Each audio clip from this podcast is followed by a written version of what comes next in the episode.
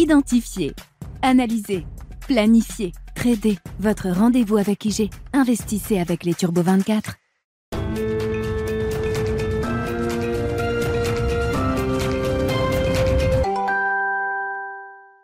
Bienvenue dans Smart Bourse, votre double dose quotidienne de marché en direct sur Bismart. Chaque jour à la mi-journée, 12h30, 13h. Et en fin d'après-midi, la grande édition pendant une heure à partir de 17h en direct, rediffusée à 20h sur Bismart TV. Émission que vous retrouvez chaque jour en replay sur bismart.fr et en podcast sur l'ensemble de vos plateformes. Au sommaire de cette édition de la mi-journée, toujours ce rebond, ce rallye de cette semaine sur les marchés actions et notamment sur les actions euh, européennes. Ce rebond qui tient toujours aujourd'hui, même si la dynamique est un peu moins forte. Euh, on voit un CAC 40 et d'autres indices en Europe qui ne retracent à peine euh, la, hausse des euh, derniers jours. Le CAC 40 reste sur les plus hauts niveaux qu'on connaît depuis plusieurs mois maintenant, à plus de 6600 points.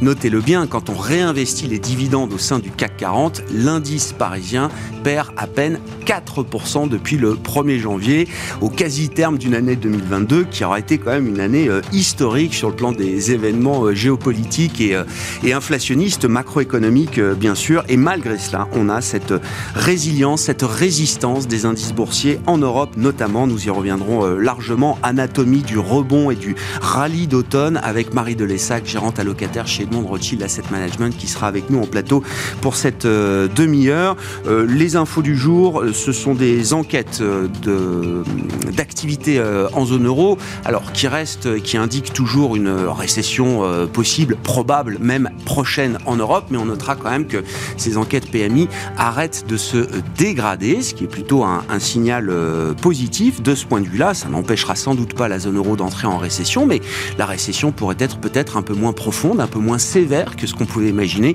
il y a encore euh, quelques mois. Et puis du côté des euh, événements attendus au cours de cette séance, les minutes de la Réserve fédérale américaine, le compte-rendu de la dernière réunion de politique monétaire qui aura été peut-être derrière la dernière réunion a délivré une jumbo hausse de taux de 75 points de base, puisque on peut imaginer, le marché estime que la prochaine hausse euh, du mois de décembre ne sera que de 50 points de base après une série de 4 hausses de 75 points de base consécutives.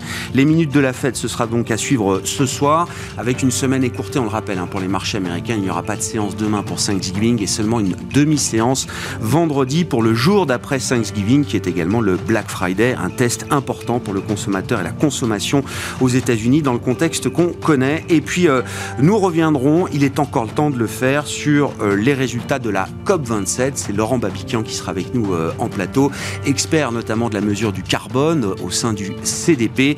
Quel est le bilan qu'on peut dresser de la COP27 et que peut-on attendre désormais de ce type de sommet? Ces sommets vont continuer. Il y a bien sûr d'autres COP programmés à, l'agenda. Tout le monde a été déçu des résultats de la COP 27. Que peut-on attendre désormais de ces COP? C'est la question que nous poserons pendant cette demi-heure.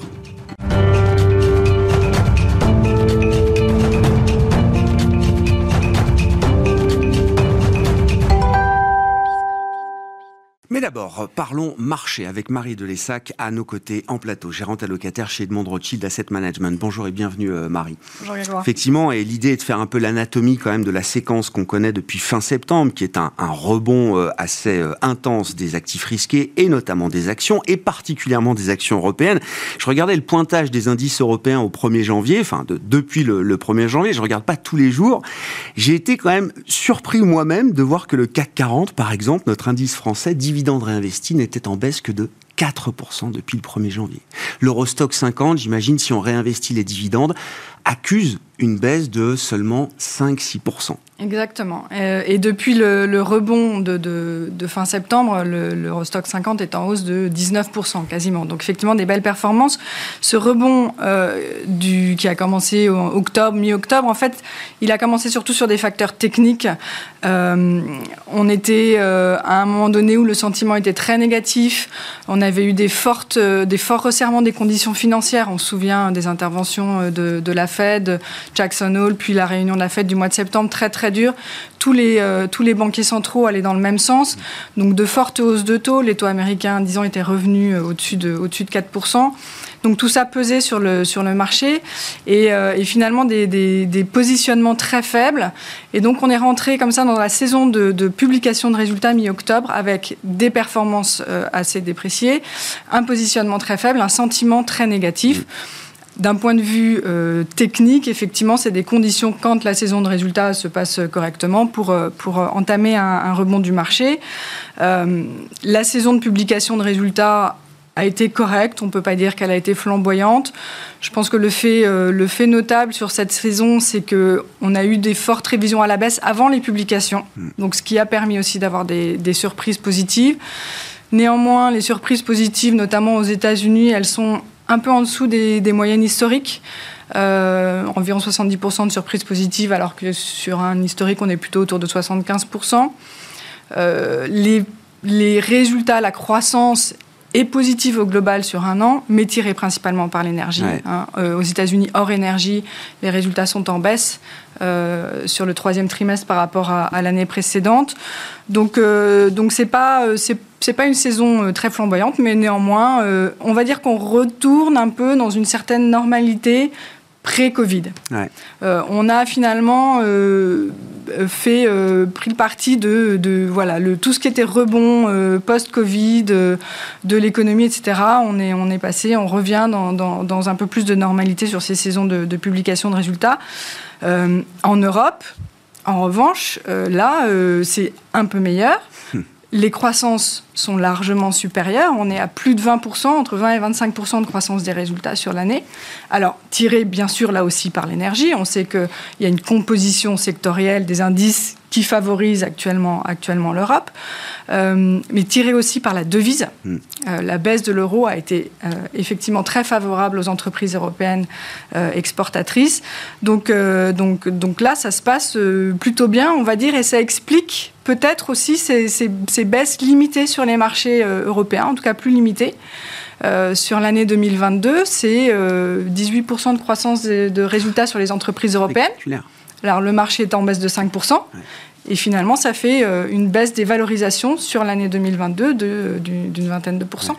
Après une année 2021 où les valorisations avaient déjà baissé. Ouais. Euh, là aussi avec des hausses de résultats importantes. Mmh. Donc ça fait deux années qu'on a des, des, contractions sur les valorisations des entreprises, euh, avec des résultats en forte hausse. Et finalement, la croissance économique européenne cette année, elle est quasiment autour de 3%. Mais oui. Voilà. Avec euh, une zone euro qui n'est toujours pas entrée en récession. Alors peut-être au moment où on se parle, on verra les chiffres de croissance du quatrième trimestre, mais tout le monde pensait que la zone euro entrait en récession au troisième trimestre. L'Allemagne notamment, oui, il y a une récession industrielle en Allemagne, mais au global, l'économie allemande a affiché une croissance positive encore au troisième trimestre. Exactement. Euh, au global, l'économie, cette année se tient, mais effectivement, euh, la récession euh, et, va venir. Et, et quand on regarde dans l'historique, on n'a jamais eu de forte baisse d'inflation sans récession. Ouais. Voilà. Aujourd'hui, on a l'impression que le pic d'inflation est passé aux États-Unis, pas encore en Europe. Mm. Euh, et effectivement, le chiffre d'inflation qu'on a eu au mois de novembre a soutenu un deuxième souffle dans le, dans le rebond qu'on connaît actuellement, euh, avec euh, ben, un chiffre inférieur aux attentes. Donc c'était une surprise positive et ça faisait longtemps qu'on n'avait pas eu de surprise positive ouais. sur l'inflation. Donc ouais. ça a été effectivement salué par les marchés. Euh, et des banques centrales qui modifient un peu leur discours. Et ça, c'est effectivement assez essentiel. On change de tempo pivot ou pas, euh, on verra. Voilà. Mais en tout cas, on change de rythme. Alors voilà, le pivot, je ne sais pas si c'est effectivement le bon mot. pivot dans le discours, peut-être, pour l'instant. Ouais. Euh, on a commencé avec, euh, au mois d'octobre, la Banque du Canada, la Banque d'Australie, qui ont monté les taux un peu moins que prévu, avec des discours, notamment la Banque du Canada, qui faisait attention à, mm. à, à, sa croissance. On a enchaîné avec la BCE, une hausse de 75 points de base, donc une forte hausse. Mais Là aussi, une prise de conscience de l'évolution économique, un peu plus d'attention portée euh, aux, aux, effets retard peut-être de ces hausses de taux, euh, et confirmée par le communiqué de la Fed après la réunion, mais pas forcément par le discours non. de M. Powell dans sa, dans sa conférence de presse d'après-réunion. Donc, on a quelques banques centrales qui changent un peu de ton, et la Fed souffle encore le chaud et le froid, mais... Euh, là, on a quand même un changement de, de ton aussi. C'est que, en fait, avant, enfin, depuis, depuis août jusqu'à cette mmh. réunion de la Fed, tous les banquiers centraux allaient dans le même sens. À chaque fois qu'ils prenaient la parole, c'était pour aller dans un sens très euh, de resserrement de, des conditions euh, financières, de hausse des taux euh, très marquée. et on avait à chaque fois bah, des anticipations de, taux qui étaient obligés de s'ajuster et de monter et de monter et de monter. Mm. Et là, depuis le, mois de novembre, on a un peu plus de dissension. On a l'impression dans les moins unanime. Voilà. Même cette semaine, on a Madame Master, Madame Dali qui sont intervenues en disant il faut prendre les effets retard, même, même si euh, voilà, le taux doit, doit arriver à 5%. Et à l'inverse, M. Boulard, euh, qui nous fait une belle démonstration pour nous dire que le taux doit être entre 5 et 7 le taux terminal, donc euh, qui peut monter largement au-dessus des 5 Donc voilà, on, on, a un petit peu plus de dissension. Il y a un facteur aussi qui explique peut-être l'évolution du discours des banques centrales. Ça a été l'épisode britannique qui a fait apparaître quand même des risques euh, matérialisés sur le marché britannique, des risques importants pour la stabilité euh, financière à certains moments. Ça peut jouer, j'imagine, aussi dans cette phase où on a des chocs monétaires déjà très importants euh, dans un, un, temps très concentré qui ont été délivrés par les banques centrales. Ça amène aussi peut-être une réflexion différente désormais. Ça amène une réflexion différente, certainement effectivement sur le, un, la prise en compte des effets retard. Ça, c'est vraiment quelque chose qu'on entend partout.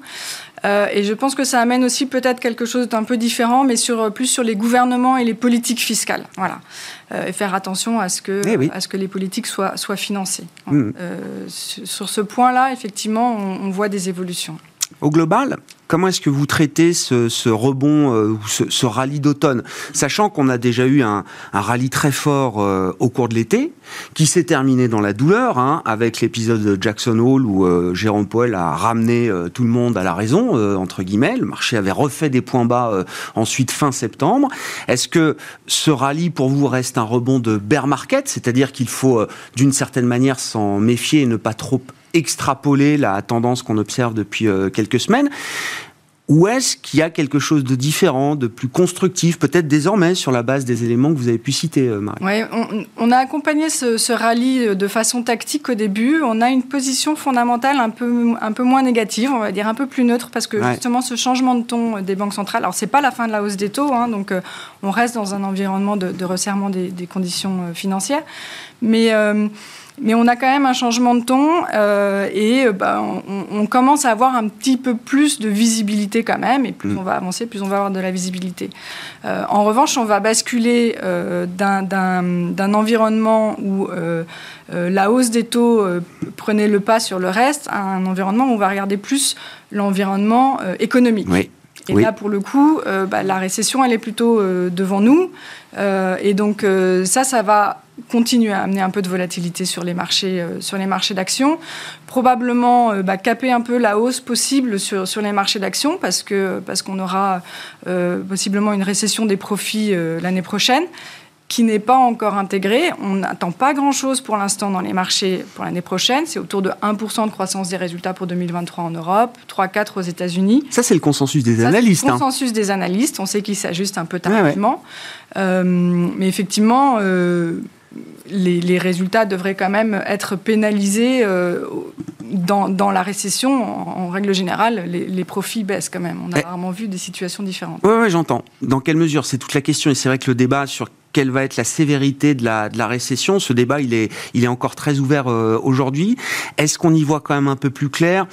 Je lisais ce matin les propos patron, du patron de Trafigura, qui est un des plus grands négociants au monde de matières premières, qui participe à une conférence euh, en Asie euh, hier, je crois qui dit le risque, par exemple, d'une pénurie de gaz euh, stricte euh, en Europe pour cet hiver, a priori semble écarté, euh, avec la douceur, en tout cas avec laquelle l'automne a, a, pu se terminer, et les niveaux de stockage qu'on a aujourd'hui en termes de gaz. Il y a même peut-être la perspective qu'on n'ait pas de pénurie sévère pour l'hiver 2023. C'est ce qu'estime le PDG de Trafigura aujourd'hui. Est-ce qu'il y a encore une bulle de pessimisme qui peut se dégonfler peut-être de ce point de vue-là, ou est-ce que on a plutôt envie d'attendre de voir effectivement quelle sera l'ampleur de cette, euh, cette récession la plus attendue de l'histoire? Effectivement, tout le monde s'attend à, cette récession. Euh, sur euh, sur le, gaz, bon, effectivement, pour l'hiver 2022, ça a l'air assez... mieux parti que ce qu'on imaginait. qu'on imaginait. Oui. En revanche, les prix, même s'ils ont largement dégonflé, restent élevés. Hein, donc euh, ça, ça, va avoir un impact quand même sur, euh, sur les, les, résultats des entreprises parce que c'est euh, un, un, coût pour eux. et c'est quelque chose qui a été relevé dans les publications de résultats. Hein. Ils mentionnent quand même tous, effectivement, notamment en Europe, puisque c'est la, la, plus pénalisée, ce, ces, ces, coûts de l'énergie qui, qui vont pénaliser le, leur marge. et sur la récession, il y a un chemin pour avoir une récession trop forte.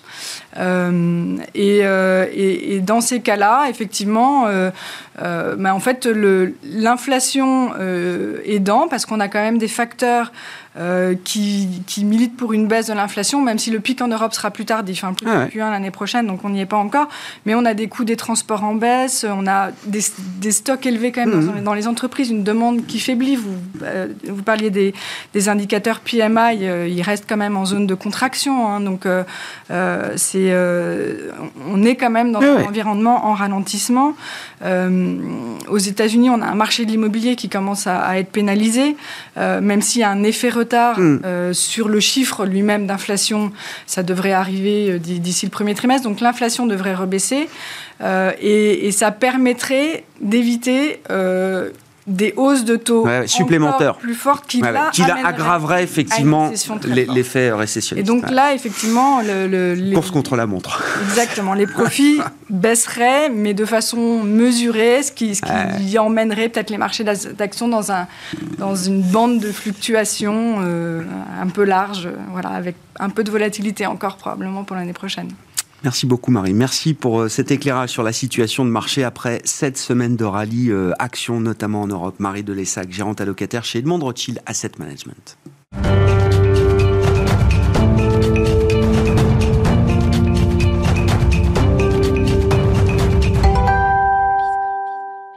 Revenons sur les enseignements de la COP27 à présent avec Laurent Babiquian à nos côtés en plateau, directeur monde des marchés de capitaux du CDP. Laurent, bonjour et bienvenue. Bonjour Grégoire. Carbon Disclosure Project, euh, le carbone c'est euh, la spécialité, la mesure carbone c'est la spécialité du CDP Une des spécialités, Une des spécialités. on, peut rajouter l'eau, euh, la forêt et maintenant la biodiversité. Euh, la question n'est pas de savoir à quoi servent les COP, puisqu'il y en aura d'autres. C'est ce que je disais, elles sont déjà programmées euh, à l'agenda. Euh, tout le monde a été déçu du bilan de la COP 27. La question que je voulais vous poser, c'est qu'est-ce qu'on peut attendre désormais de ce type de sommet dédié au climat, et qu'est-ce qu'il ne faut pas ou plus en attendre? Écoutez, c'est une très bonne question et merci de la poser. Donc la COP, effectivement, a accouché d'un d'un programme pour pouvoir aider euh, les pays vulnérables. Euh, en fait, ce serait un fonds qui serait créé par euh, les pays riches pour payer les dommages que les pays vulnérables subissent. Donc ça, c'est la principale information de cette COP. Il a fallu 30 ans pour arriver à ça, alors que ce serait quelque chose qui devrait être totalement normal et ça aurait dû être fait déjà depuis longtemps.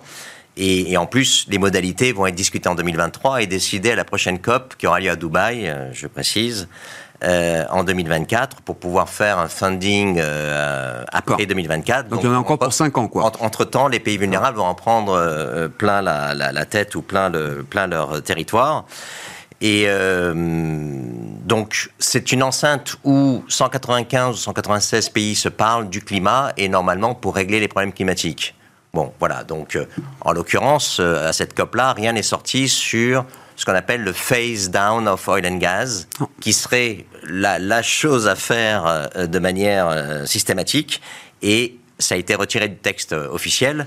Donc pas de phase down, ça veut dire qu'on va continuer à faire des émissions, hein, puisque je vous rappelle que ce qui est prévu pour 2022, c'est plus 1% par rapport à 2021. Et d'après le World Resource Institute, ce qui est prévu pour 2030, c'est plus 7%, mmh. alors qu'on doit faire moins 45. Mmh. Donc on se trompe mmh. de direction, si vous voulez. Et alors ce qui n'est pas étonnant, parce qu'à la COP, il y a eu euh, une très grosse pré présence des lobbies euh, de l'oil and gas. 635 lobbyistes ont été agréés euh, à la COP de Sharm el-Cher. C'est plus voir... que d'habitude ou pas, ah, Laurent C'est plus que d'habitude. C'est plus que d'habitude et probablement la prochaine à Dubaï, ça va être encore plus. Oui. C'est plus que le nombre de représentants des pays vulnérables, les 20 pays vulnérables. Donc c'est c'est un problème, il faut contrôler ça. Bah, c'est un problème, c'est normal quand même que cette industrie euh, soit présente à ce type de oui. sommet. Euh, elle est la première concernée peut-être parce qu'il se joue euh, dans les oui. COP, euh, Laurent. Oui, oui, mais elle est tellement concernée qu'elle va faire l'inverse de ce qu'il faut faire. Ouais. Donc, donc c'est un vrai problème de fond. Et il y avait d'ailleurs la UNFCCC, donc qui est la, structure des, Nations Unies qui s'occupe de ça, avait décidé de mettre en place un, un, système de vérification des observateurs. Ils l'ont annoncé, c'est toujours pas fait.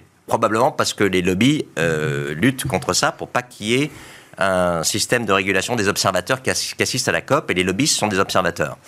Donc, euh, donc ça, c'est vraiment euh, un, c'est, un problème. C'est un problème de fond. On peut se demander maintenant quelle est l'efficacité des COP. On a l'impression que plus ça va, moins les COP sont efficaces. Donc là, on est capable, alors avec du retard, hein, euh, vous l'avez signalé, on est capable de se mettre d'accord sur des, des, aspects de, solidarité, de soutien vis-à-vis des pays les plus vulnérables face au, au changement climatique. Donc on, on, traite les symptômes d'une certaine manière. En revanche, les avancées sur le climat, la feuille de route mondiale climatique ne se joue plus à travers les COP. Non, c'était, c'était, euh, tout le monde était très content que le G20 euh, réaffirme l'objectif de 1,5 degré à 2050. Les gens de Sharm el-Sheikh étaient contents quand le G20 euh, en Indonésie. Ouais, bien sûr. Mais ça n'est qu'un objectif et ce n'est qu'un commitment. Il n'y a pas de plan d'action et il y a beaucoup de, de, de, de talk, il y a beaucoup de, de, voilà, il y a beaucoup de discours et très peu d'action. Donc, et puis pour revenir à ce qu'on disait tout à l'heure, les pays devaient depuis 2009 donner, les pays développés devaient, devaient donner 100 milliards par an aux pays en voie de développement pour les aider à faire euh, les transformations, l'adaptation et l'atténuation euh, de leurs euh, émissions.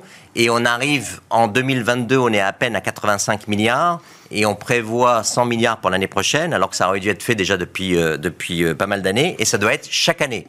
Donc ça, c'est un problème. Et en plus, quand on donne cet argent, c'est parfois fait sous forme de donation, de grant, et parfois fait sous forme de prêt, c'est-à-dire que le pays pauvre va devoir rembourser cet argent alors que nous sommes les principaux bénéficiaires de ce, de qui s'est passé au niveau du changement climatique. On a exploité les ressources là-bas, on a produit, on s'enrichit ici. La moindre des choses au niveau de l'éthique, ça aurait été de dire on vous donne cet argent et on donne les 100 milliards sans aucun problème. Depuis 2009, c'est pas le cas.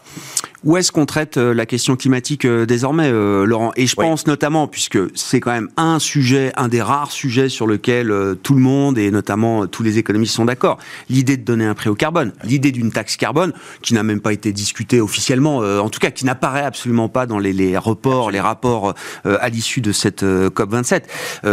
comment on avance sur ce sujet? Encore une fois, tous les économistes sont d'accord sur l'idée qu'il faut donner un prix au carbone et mettre en place des so-called taxes carbone.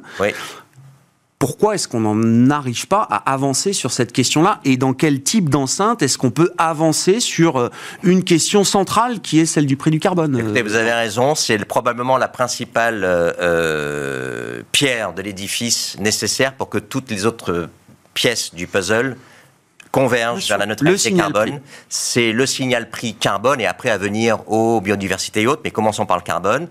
Euh, donc les COP ne sont pas capables de faire avancer euh, cette problématique au niveau politique, euh, donc notamment à cause des lobbies. Donc il faut peut-être raisonner en dehors des COP. Et il faudrait peut-être se dire, pourquoi pas l'OCDE L'OCDE a été capable de mettre en place un taux minimum d'imposition des sociétés de 15%, accepté par 139 pays. Donc ils l'ont fait. Une autre enceinte pourrait être l'OMC, et d'ailleurs, la présidente de l'OMC l'a elle-même dit. Euh, peut-être qu'on pourrait commencer à, regarder le, le, prix du carbone parce qu'au niveau des flux commerciaux, d'autant plus que l'OMC probablement qu'avec euh, il est, probable que l'hyperglobalisation se ralentisse, puisqu'on va revenir plus vers de la relocalisation, on va raccourcir les chaînes d'approvisionnement. Donc il y aura probablement moins de travail pour l'OMC. Pourquoi pas ne s'atteler à cette tâche-là, qui serait quelque chose. C'est la pièce, c'est la, pièce du puzzle qui va sauver le système et on ne le fait pas. Donc, euh, de manière plus générale, euh, le coût de la transition, euh, la variable d'ajustement de la, net zéro économie va être probablement une baisse tendancielle des profits. Donc, si on implémente une taxe carbone, ça va avoir un impact sur les profits, mais pas que. Et donc, on voit bien qu'il euh, y a une résistance énorme des lobbies, euh, puisqu'il euh, y avait une excellente étude qui avait été faite par un asset manager qui démontrait qu'une taxe carbone de 150 dollars appliquée à toutes les émissions des entreprises cotées dans le monde, ça faisait moins 42% à la bourse tout de suite. Voilà. Donc, oui. il faut, il faut, il faut, il va falloir prendre en compte, changer la manière de, de, de prendre en compte cette transition. Et je pense que ce qui pose un problème, c'est l'équation fondamentale qui est en haut du système, qui gère et qui régit la vie économique dans le monde, qui est l'équation de Milton Friedman, qui est je dois euh, l'unique euh, l'unique raison d'être d'une entreprise, c'est de créer du profit pour, les actionnaires. pour les actionnaires.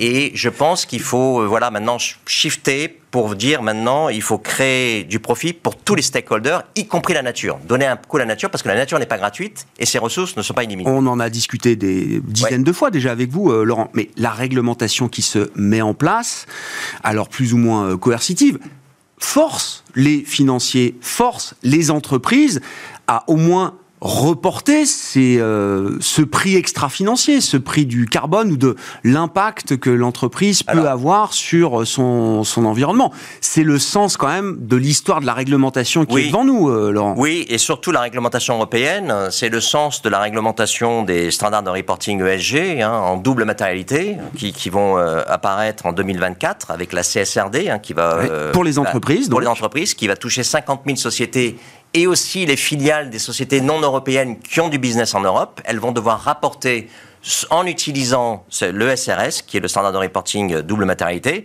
Et, euh, et, donc, effectivement, la régulation va aider. Et les gens qui vont gagner, c'est les gens qui anticipent la régulation. Mmh. Donc, les sociétés qui anticipent la régulation, qui travaillent déjà avec un prix interne du carbone pour pouvoir faire des investissements, euh, soit ils passent, soit ils passent pas en fonction de mon prix du carbone, ce sont des entreprises qui vont probablement gagner des parts de marché et qui vont probablement faire du profit dans le court, moyen et long mmh, terme. Mmh. Alors que les entreprises, qui est l'essentiel du PAC, l'entreprise en général, qui sont en retard sur la transition, vont subir ça de plein fouet et ça va avoir un impact négatif sur leur capacité à faire du profit et probablement une baisse tendancielle des, du, return on, equity. Et alors c'est là qu'il faut vraiment mettre en place maintenant le return on impact. Ben voilà on mesurera le rendement différemment. Absolument. Et alors là, ben, mais il pourra être positif toujours ce rendement. Euh, c'est quand même le but. Euh, absolument. Et je suis heureux que vous en vous en parliez. Donc euh, donc il va falloir maintenant avec toute cette toute cette régulation qui arrive, plus la comptabilité triple, en fait le triptyque comptabilité triple capital, plus prix des externalités négatives, taxe carbone, plus standard de reporting ESG en double matérialité, va permettre de monétiser l'impact positif ou négatif d'une entreprise. Et si je monétise l'impact, je peux le rajouter à mon return on equity pour dire que la performance globale d'un investissement, c'est return on equity plus return on impact. Ça va changer beaucoup de choses sur la manière d'appréhender les investissements et la chaîne qui se mettra en place pour faire fonctionner l'économie afin d'être neutre en carbone. Il faut, je le dis en, forme de conclusion, il faut qu'on puisse quantifier ces impacts euh, extra-financiers, ces impacts climatiques en euros ou en dollars. Oui, le financier a besoin à un moment d'une unité de mesure qui est la sienne, qui est celle du dollar ou de l'euro. Absolument. et il faut donner cette information aux financiers et aux marchés pour qu'ils fassent leur, boulot. Et finalement, je souhaiterais euh, conclure en disant que le néolibéralisme ne permettra pas de faire la net zéro économie.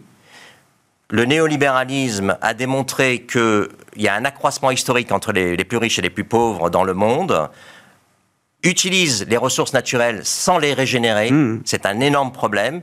Et c'est la première fois dans l'histoire maintenant qu'on voit que les générations actuelles vont avoir un pouvoir d'achat inférieur au pouvoir d'achat de leurs parents. Donc on ne peut pas, si on est honnête et si on veut se regarder dans la glace, on ne peut pas dire que c'est un système qui marche. Il va falloir trouver une nouvelle version du capitalisme pour mettre en musique tout ce dont on vient de parler et qui est absolument nécessaire. Sinon, on court à une catastrophe annoncée euh, qui va être euh, euh, dramatique. Devant nous. Et n'attendons pas trop des COP pour cela. Voilà.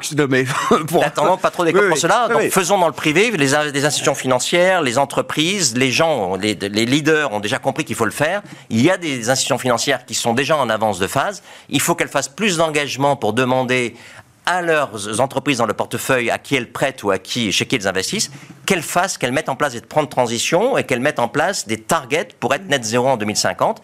Et alors là, ce sera facile pour elles d'investir dans cette société-là. Merci beaucoup Laurent. Merci, Merci d'être venu faire le, bilan de cette COP27 et d'ouvrir un peu les, perspectives au-delà. Laurent Babikian, directeur monde des marchés de capitaux du CDP, qui était avec nous dans Smart Bourse à la mi-journée sur Bismart.